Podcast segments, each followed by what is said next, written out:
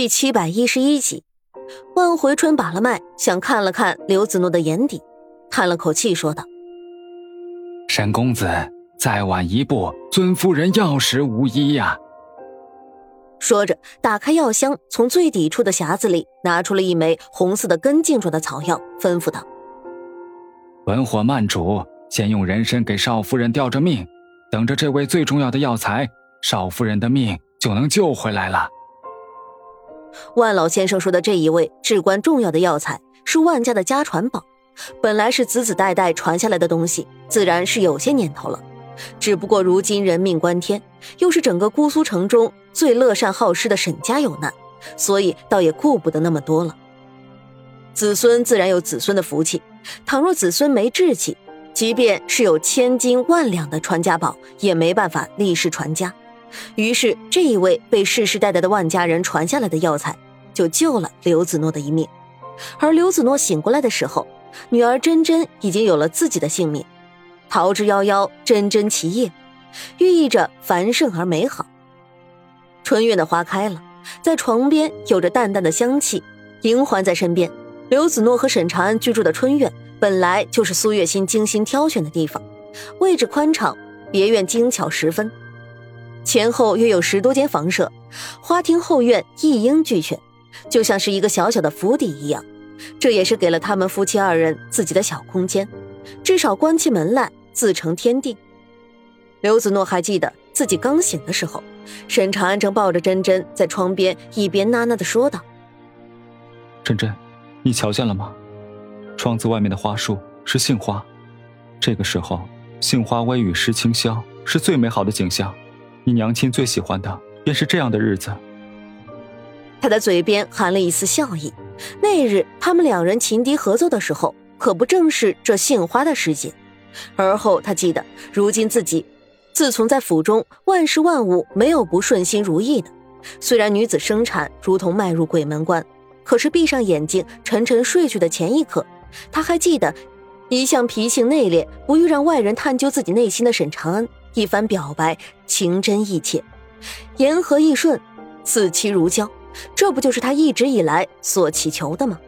他想起那日自己与姐姐终于和解，站在青云阁的高阁之上的时候，姐姐的眼底是温柔流淌，也是安然从容。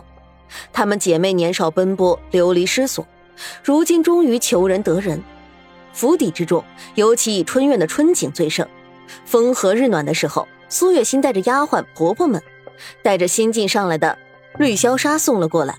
刘子诺斜倚在床上，看着女儿翻身打滚的玩闹，心底不禁翻涌出万般柔情来。瞧见婆婆，连忙坐起身来，准备下地行礼。苏月心却让紫苏上前按住了她的动作，一边笑道：“你身子刚好一点，做这些虚礼做什么？”一边命人将绿箫纱抬了上来。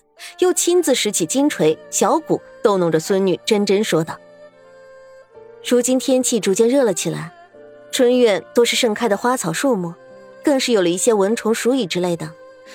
珍珍如今身子还弱，你又是大病刚刚好，便也寻不得香薰。”珍珍好奇的看着苏月心，澄澈的大眼睛里满是好奇，看得让人心底都宛如被羽毛轻轻抚弄了一般。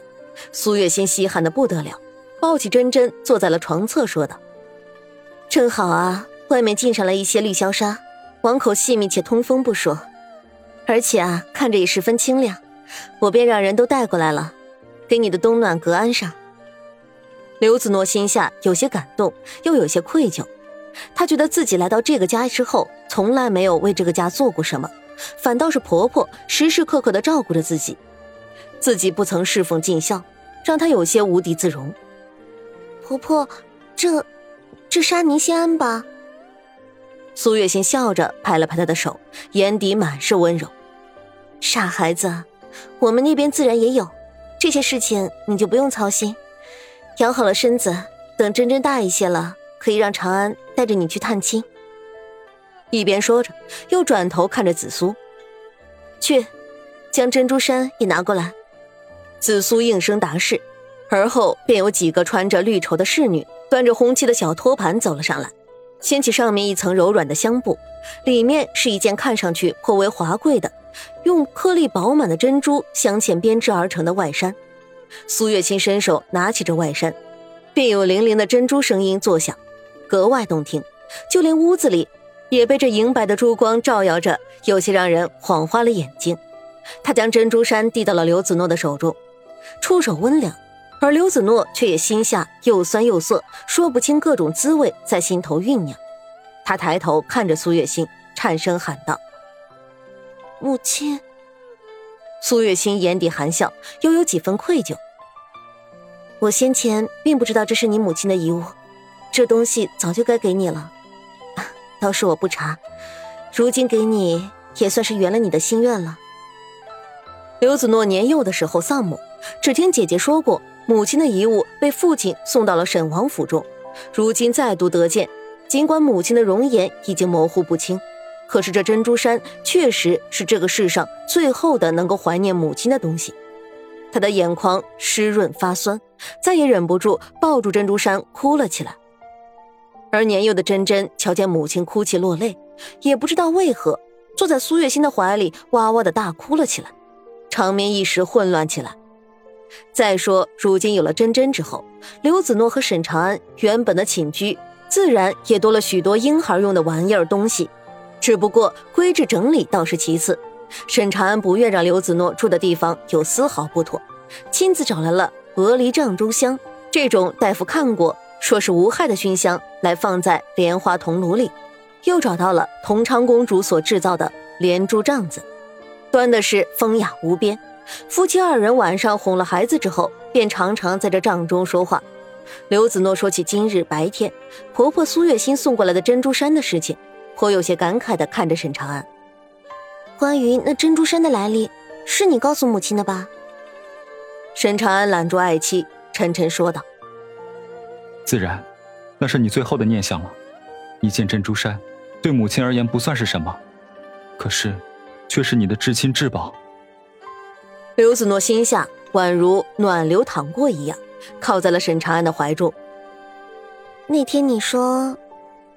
之子于归，与子同归，这话是真的吗？男人吹灭了蜡烛，紧紧的抱住怀中小小的人儿，轻声说道：“这些话，我对你何曾有假？”